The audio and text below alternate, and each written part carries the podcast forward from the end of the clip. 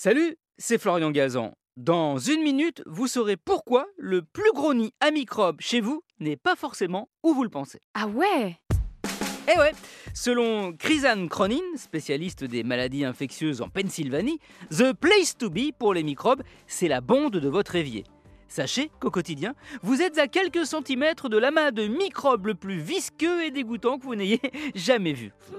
Et pour cause, entre l'humidité et la relative obscurité, c'est le paradis pour eux pour se développer. Moisissures et champignons à gogo, 375 sortes différentes en tout, qui évidemment sont projetées vers vous et votre cuisine ou votre salle de bain dès que vous ouvrez le robinet. Eh oui, il suffit que l'eau éclabousse un peu et hop, c'est parti Ah ouais? Ouais, et si la majorité de ces bactéries sont inoffensives, certains champignons sont plus problématiques. Les plus répandus, les exophialia, peuvent provoquer des irruptions cutanées. Donc ayez le bon réflexe, nettoyez régulièrement vos bondes d'évier avec une éponge. Une éponge que vous n'oublierez pas non plus de laver après.